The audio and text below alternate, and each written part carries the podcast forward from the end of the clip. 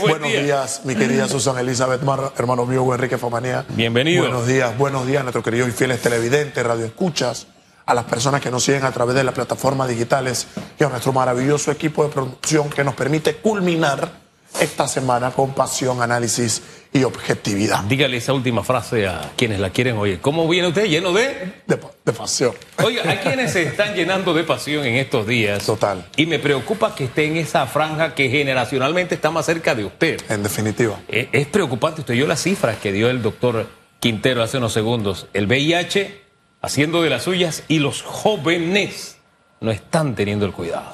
Totalmente. Un consejo que siempre tengo la oportunidad de poder platicar con jóvenes o que se me invitan a paneles, conferencias y que se me explica Ian, pero cómo uno puede hacer para ser una buena persona, ser un buen profesional, aspirar a un éxito y que en ese camino uno lo pueda desarrollar de la primera manera. Uno de los elementos que yo siempre traigo sobre la mesa y creo que va en concordancia de manera estricta con la llegada de los carnavales es que lo primero que uno debe plantearse como persona no es lo que uno quiere en la vida. Usted no se sienta y usted dice, ¿qué yo quiero? ¿Cómo lo quiero? No. Usted lo primero que tiene que ver es lo que usted no quiere en la vida. Cómo usted no quiere llegar a cierta edad, qué usted no quiere para su familia, qué usted no quiere para su hogar, qué usted no quiere como individuo, qué no quiere usted como profesional. Y en base a lo que usted no quiera, pues usted va desarrollando el mapeo de realmente lo que usted quiere. Y si lo que usted no quiere es pasar una vida eh, con alguna enfermedad, si usted no quiere pasar una vida eh, siguiendo algún tratamiento de por vida, si usted lo que quiere es evitar, pues efectivamente estos elementos, usted debe entender una sola cuestión. La llegada del carnaval es para que usted lo disfrute, no para que el carnaval lo disfrute a usted. Usted debe estar en la capacidad de poder disfrutar de estas fiestas, que sin duda alguna son las que más eh, les gusta al panameño, no nos podemos llamar engaño, porque eh, el agua, compartir con las amistades, eh, beber alcohol, eh, consumir mucho sol y ojo con el tema de los rayos ultravioleta, que es importante que eh, sin duda alguna el bloqueador solar, hay que ver que ese CC, que esos numeritos que tiene ese bloqueador, trate de ser de la mayor capacidad para evitar posibles afectaciones. y Pero a sin prueba de alguna- agua si va para Río, Eh, Playa o. Así es, pero el, el escenario que lo encontramos es el siguiente. Sigue siendo un tabú el tema del VIH, el tema del SIDA en nuestro país. Sigue siendo un tabú para el panameño, para los padres, para los familiares. Hablar de las relaciones eh, íntimas, hablar del uso de preservativos, entiéndase condón. Entonces uno anda por ahí, uno dice la palabra condón y se asusta medio país. Cuando nosotros empecemos a normalizar estos diálogos y nosotros empecemos a reconocer que hay un problema claro y contundente, pues ahí es donde efectivamente lo vamos a poder solventar. Pero allá lo que que ocurre en Panamá, que es importante, ¿eh? Panamá es un caso de estudio en materia sociológica que nosotros debemos de atender. Nosotros tenemos una cultura, por ejemplo, de entender el tema de los impuestos y de pagarlos. No. Nosotros tenemos una cultura como país de educación sexual y de atender materias preventivas. No. Nosotros tenemos como país una cultura efectivamente de reconocimiento de que el VIH es un problema en nuestro país. No, nosotros como país tenemos la cultura de entender elementos como la diabetes, la hipertensión arterial y entender cuáles son los elementos que nos pueden llevar como sociedad a estos elementos. No. Entonces, ¿qué ocurre? Somos un país que carece de cultura educativa en todos los sentidos, en sentidos económicos, en sentidos sociales, en sentidos personales, y esto lo que nos deja es un grado de ignorancia y cuando nos lleva al derecho, porque la ignorancia es un derecho, del cual yo soy el primer enemigo, el derecho a la ignorancia, y bajo el paraguas de tener una- un derecho a, a ser ignorantes, pues obviamos muchos elementos. Pero ¿cuál es el punto cuando uno ignora o uno quiere obviar temas de gran importancia? Pues es que efectivamente hay enfermedades, hay contagios, hay, una- hay un mal manejo, hay un descontrol, sin duda alguna, en las aritas que tenemos. Y véngase, vamos a sumar ahora todo esto, que el COVID no se ha ido, ¿eh? Para aquellos que van a carnavalear y van a estar en grupos de 700. Recordemos que el tema este de la viruela del mono no se ha ido, no se han escapado. Las variantes del COVID siguen estando en la carretera. Bien, entonces, sin duda alguna, eh, tenemos que tratar de maximizar los controles, ese círculo en el cual usted va a estar carnavaleando, es para cuidarse entre ustedes. Si uno se le está yendo la mano en alcohol, epa, Venga, listo. Aquí no solamente hay que tener una persona que sea el conductor designado, hay que tener al responsable designado dentro de todos los grupos, que es como yo siempre lo señalo, porque es la única manera de que nos podamos cuidar entre todos. El que te quiere, te cuida.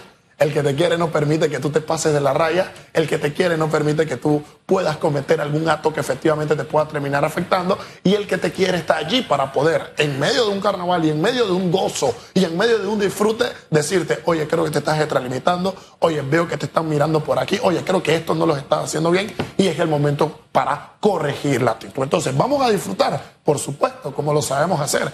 Vamos a gozar. Teníamos tiempo que no nos uníamos en los carnavales. Pues claro que sí, pero si usted efectivamente ya va en el tranque camino a carnavalear, si usted ya llegó a su lugar, si usted ya está por salir, tenga claro que estos cuatro días pueden marcar el resto de su vida. Y eso es lo importante. Yo disfruto el carnaval, el carnaval me disfruta a mí y son estos cuatro días los últimos, son estos cuatro días en los cuales me tengo que consumir todo el alcohol del supermercado, donde tengo que tratar de llevar al máximo todo el libertinaje que se pueda realizar. No, lo que es rico es que uno pueda salir a carnavalear año tras año y que las vivencias y las experiencias nos queden como anécdotas para poder contarlas luego en reuniones, con amistades, con familiares, etcétera, y que una eh, festividad de cuatro días no represente esa marca, esa gotita que me queda a mí en la piel, que me queda a mí en el cuerpo, que me queda a mí en la vida por el resto de la vida. Y ese es el detalle, como usted bien hablaba al principio, usted ha hablado de la vida. ¿Por qué? Porque la vida no se reduce a estos cuatro días. Es el plan que usted tenga, es lo que usted planifique, es lo que usted mire a futuro. Y principalmente le estamos hablando a los jóvenes. Sin embargo, eh, eh, vemos que las cifras nos están hablando que si bien es cierto, en ese renglón eh, aparecen los números que de pronto nos pueden sorprender, es la práctica del sexo irresponsable es prácticamente eh, en, todos, en todas las décadas del, de la población. Así que yo creo que el mensaje es válido para todos. En definitiva, mi querido Enrique. Y, y eso fortalece sin duda alguna lo que comentamos. La carencia de una cultura de educación en materia sexual es lo que nos posiciona, por ejemplo, con que en estos momentos niñas y niños están siendo padres y están criando a otros niños. Como puede una persona de 12, 13, 14, 15 años ya estar siendo padre o madre de una nueva criatura que está trayendo al mundo. No saben ni cuidarse ellos, no saben ni ellos limpiarse bien, luego que hacen sus necesidades, van a poder atender a una nueva criatura que viene al mundo. Y esto, sin duda alguna, más allá, porque el compromiso, si bien es cierto, parte de una característica y una obligación gubernamental, entiéndase, con, ya tenemos la identificación de un problema, al momento, como yo siempre en este espacio lo señalo, al identificar el problema, pues ya uno puede implementar una política pública que uno atienda a la causa real del problema y dos, busque la creación de un marco preventivo para que ese problema se resuelva y una vez resuelto no vuelva a convertirse en un problema y, peor, no vuelva a ser una crisis. También como sociedad nosotros tenemos un compromiso. En las casas, en las familias, los padres con los hijos, los tíos con los sobrinos, con los hijos, tienen sin duda alguna que comprender que el primer cuadro, el primer anillo de seguridad en todos los, en todos los matices parte desde el hogar. Y si yo no educo y si yo no preparo a mi niño, a mi niña, a mi joven, a mi adolescente, pues quedo supeditado a que alguien en la calle sea la persona que lo haga. Y yo no quiero que en la calle me preparen a mis hijos, ¿eh? A mis hijos los formo yo, a mis hijos los cuido yo, y por ahí es donde nosotros debemos partir. Una cultura de educación en casa que se pueda ver reforzada en los matices de la sociedad. Es así, mi querido Ian. Es así. A cuidarse. Hoy viernes inicia ya esa fiesta. Viernes, sábado, domingo, lunes y martes. Así es. A vivir de pasiones, pero responsablemente. Controladas, en definitiva. Ah, ¿Cómo sería esa frase de cierre que a Palma le encanta? No, espero que tengamos unos buenos carnavales y recuerden que de pasiones vivimos los seres humanos. Un lindo fin de semana para ustedes. Bueno, el señor Jan va a cantar, él es cantante, él canta. ¿En serio? Sí, él va hoy a, karaoke. Sí. Eh, Hugo es bailador de samba. Padre Por eso es que aquí tenían la, la batucada, se acabó el agua. Tenía agua. Así era agua. Sí, era... Está hablando una cosa que yo estaba dudando. yo estaba dudando. Pero sí, aquí usted puede bailar en el centro de la pista, como los, los, los brasileños. Los movimientos.